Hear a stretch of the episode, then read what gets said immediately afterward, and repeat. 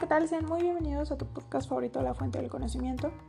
El día de hoy para abordar las empresas multinacionales y la producción global. Una empresa multinacional se define como una empresa que adquiere la propiedad y control de filiales en al menos dos países. Bajo la pregunta del control, un punto importante es que un accionista puede ejercer el control sin tener la mayoría de acciones. También es importante señalar que la propiedad de acciones por sí sola no es suficiente para ejercer el control.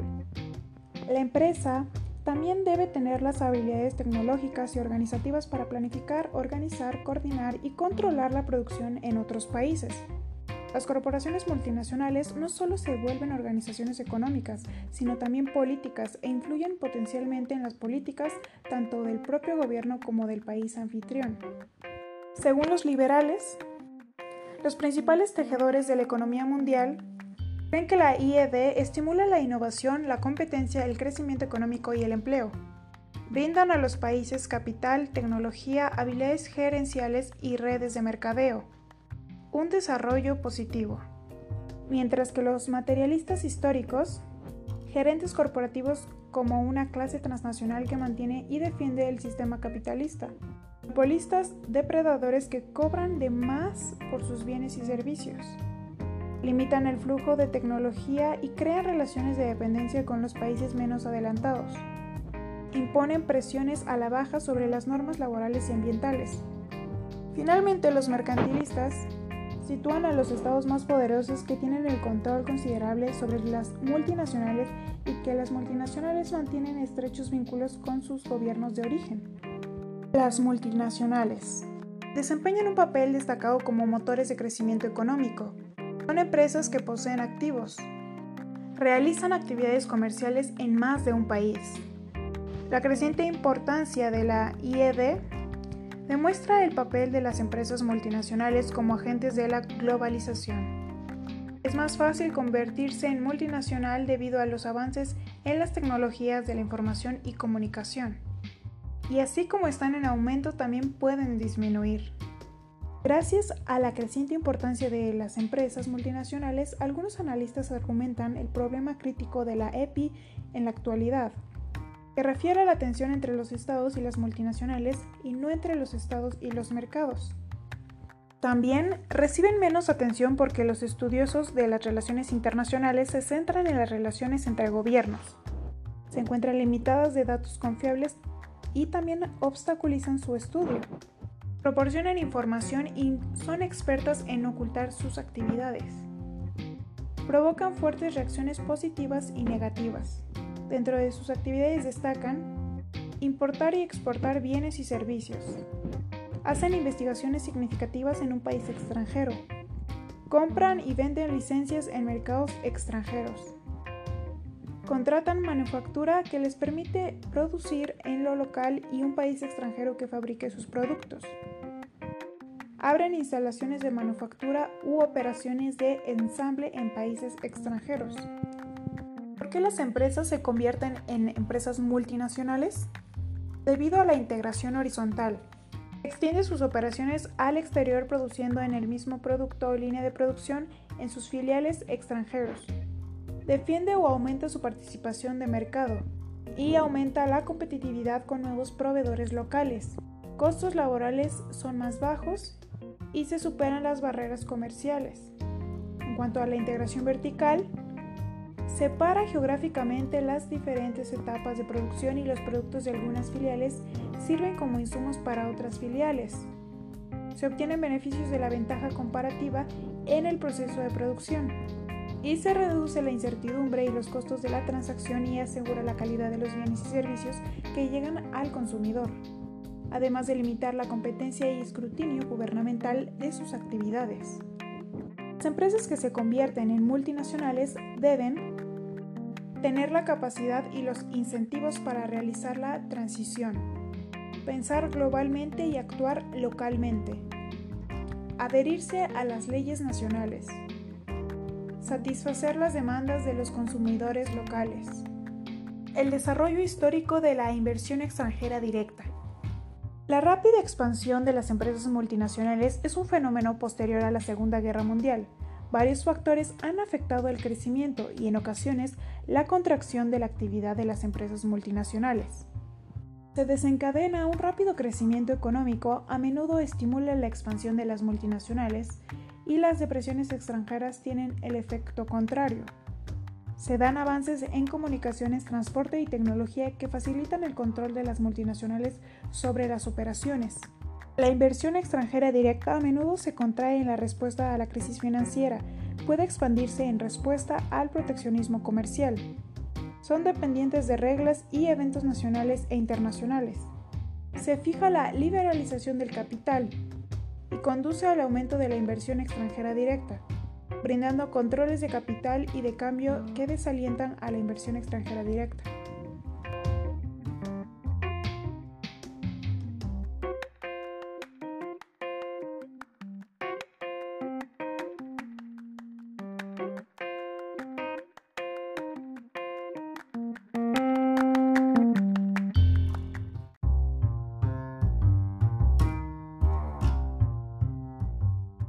El desarrollo histórico de la inversión extranjera directa. El periodo anterior a la Segunda Guerra Mundial se sitúa como principal fuerza detrás del crecimiento de la inversión extranjera directa durante el siglo XIX. Avances en el transporte ferroviario y marítimo y las comunicaciones lo que facilitó la expansión de la inversión extranjera directa. Y una caída de la inversión después de la Primera Guerra Mundial. La inversión extranjera directa se contrajo aún más durante la Gran Depresión y la Segunda Guerra Mundial. Para 1940 hasta mediados de la década de los 80, la inversión extranjera directa se expandió rápidamente bajo el liderazgo de estados. Para 1960, la inversión de Estados Unidos hacia el extranjero disminuyó por Japón y Alemania. Países en desarrollo también fueron los mayores receptores de inversión extranjera directa en 1985. De 1990 al presente, los flujos de inversión extranjera directa disminuyeron durante la crisis financiera mundial de 2008. Los factores que explican el rápido crecimiento de la inversión extranjera directa son el surgimiento del neoliberalismo, la desintegración del bloque soviético, las rondas de Uruguay y Doha de las negociaciones comerciales multilaterales, el avance en las tecnologías de la información y el transporte, China y la India se posicionan como principales candidatos para la entrada a la inversión extranjera directa. Relaciones entre las empresas multinacionales y país anfitrión. Determinantes y efectos de la inversión extranjera directa. Para los liberales ortodoxos, se posiciona un capital externo, nuevas tecnologías, ideas modernas y crecimiento de los ingresos. Además de que las multinacionales contribuyen al desarrollo de los PMA. Mientras que los teóricos de la dependencia mencionan el hecho de que las multinacionales se apropian del capital local en lugar de traer nuevo capital. Impiden que las empresas locales participen en la economía, aumentan las desigualdades de ingresos en el país anfitrión. Utilizan tecnologías intensivas contribuyendo al desempleo. Imponen presión política y económica. Alteran los gustos y hábitos de los consumidores. Políticas del país anfitrión hacia las empresas multinacionales. El sur. Antes de la Primera Guerra Mundial, pocas restricciones a las empresas multinacionales y estaban abiertos a la intervención de las potencias imperiales. Después de la Segunda Guerra Mundial, estados recientemente independizados buscaron límites a la inversión extranjera directa para preservar su soberanía nacional. A finales de la década de 1980, encuentra una posición más conciliadora, incentivos para promover la inversión, Conflictos civiles, las crisis políticas y el endeudamiento impiden la atracción. Las décadas de 1960 y 1970. Con fuentes alternativas de financiación, inversión extranjera directa dirigida a los recursos naturales y la capacidad de regulación de las empresas multinacionales. En cuanto al norte, los países en desarrollo son, con mayor frecuencia, los principales países de origen y de la acogida de la inversión extranjera directa. Por lo tanto, son reacios a restringir la inversión extranjera directa entrante y la mayoría de los países en desarrollo comenzaron a buscar esta inversión a mediados de la década de los 80 por cuatro razones. Las restricciones de la inversión extranjera directa parecían menos legítimas. El cambio de la composición de países de la inversión extranjera directa, presión impuesta por Estados Unidos y la visión de la inversión extranjera directa como remedio del desempleo y aumento de la competitividad global. Relaciones en el país de origen. Los de la inversión extranjera directa en un país de origen dependen de las características del país de origen y sus empresas multinacionales. Las empresas multinacionales, debido a sus características de aportación de la tecnología, capital, localización, entre otras, con frecuencia se cree que poseen mayor poder de negociación que los gobiernos nacionales. Las políticas del país de origen hacia las empresas multinacionales. Ven las salidas de la inversión extranjera directa como una indicación de fortaleza económica y política y como beneficiosas para su competitividad. Dan un trato favorecido y protegen a sus empresas multinacionales. Y fungen como herramienta de política exterior. A veces asocian la inversión extranjera directa hacia el exterior con una disminución de exportaciones del país de origen de la base industrial del país y pérdidas en el empleo interno. Los neomercantilistas argumentan que Estados Unidos debería contrarrestar las acciones de Japón y Europa. Los liberales se oponen a las medidas de política industrial y apoyan la dependencia del mercado y los proveedores de menor coste, independientemente de su nacionalidad. Los efectos de las empresas multinacionales en los grupos laborales en los países de origen. La oposición al Telecán Países en desarrollo también se han mostrado preocupados por la inversión extranjera directa y la pérdida de puestos de trabajo. Por su parte, los liberales plantean que la inversión extranjera directa tiende a crear en lugar de destruir. Mejor historial que las empresas nacionales en creación del empleo, salarios de los trabajadores y desempeño de las exportaciones, además de innovaciones tecnológicas en el país de origen rechazan la idea de que los trabajadores del país de origen sufren. Neomercantilistas sostienen que la sustitución de exportaciones y las importaciones intraempresariales reducen la producción y el empleo en el país de origen. Enfatizan los efectos negativos de la inversión extranjera directa en el exterior sobre el empleo. Además de que añaden la movilidad del capital y multinacionales que ponen a los trabajadores del país de origen en desventaja. Esto según los materialistas históricos. La competitividad y relaciones entre el país de origen y las multinacionales. Según los liberales,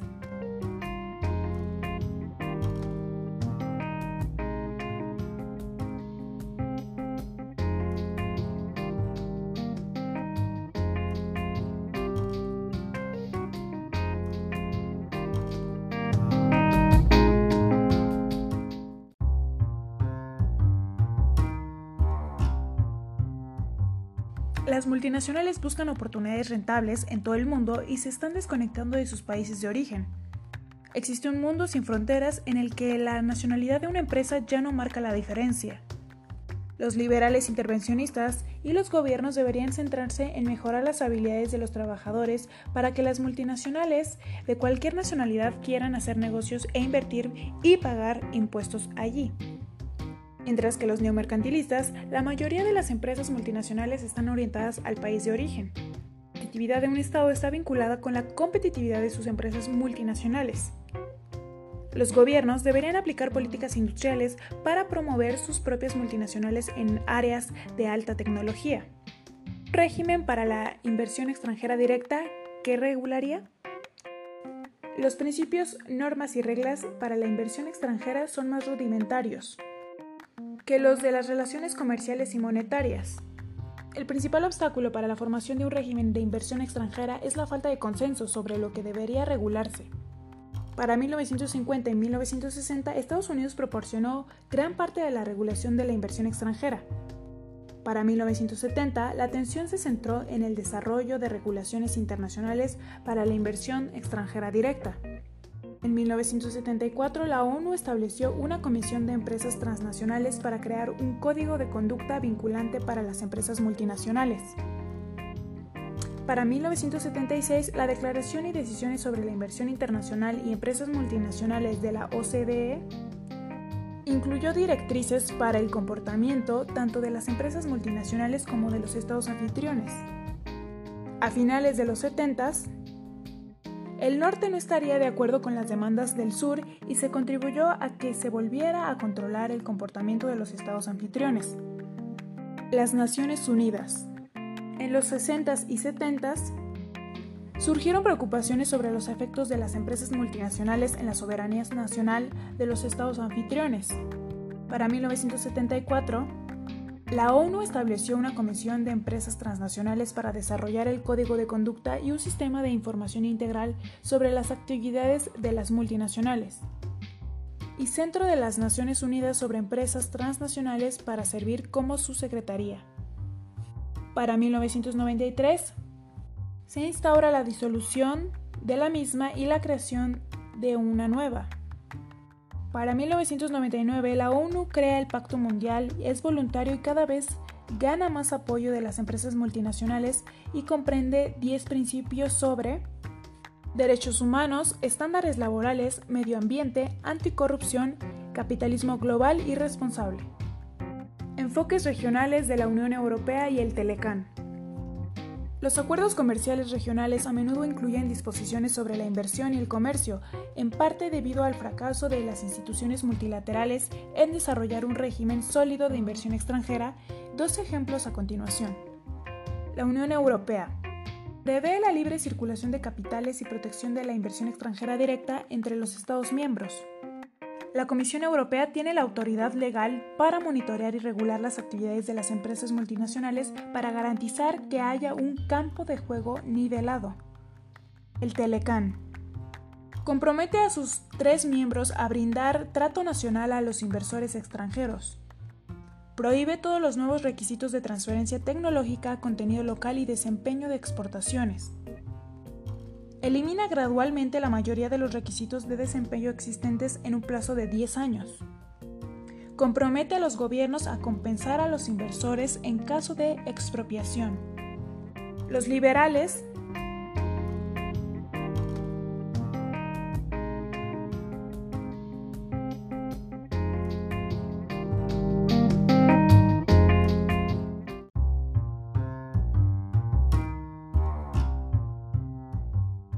aplauden el Telecán e importantes avances en la liberación de flujos de inversión.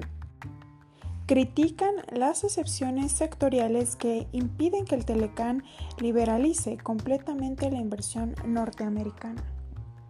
Mientras que los neomercantilistas amenazan a la soberanía nacional y la capacidad de los grupos ambientales y laborales para proteger sus intereses. Los teóricos críticos mencionan que las reglas del Telecán aumentan la movilidad del capital y dan a la clase capitalista una mayor influencia frente al trabajo. Según el COLEF, en 2019, una de las consecuencias del Telecán para México fue que este no diversificó su producción y sus mercados de destino. La economía de este país generó una dependencia. Un ejemplo de esto son el número de empresas multinacionales que hay en México. Según Forbes 2015, el principal origen de las empresas globales en México es de los Estados Unidos, el 48% pertenece a la Unión Americana. No obstante, según el informe del Banco Mundial, la educación y la infraestructura siguen siendo males endémicos para el crecimiento económico y social en México. La OMC es una institución natural para hacer frente a la IED, Fracasa la OMC en regular la inversión extranjera. En 1995 los países en desarrollo iniciaron negociaciones de inversión en la OCDE en lugar de la OMC. Los actores privados están desempeñando un papel más importante en la IED. Los estados están considerados los TBI y los acuerdos regionales de inversión como una alternativa. Continuos esfuerzos de la OCDE por liberalizar la inversión.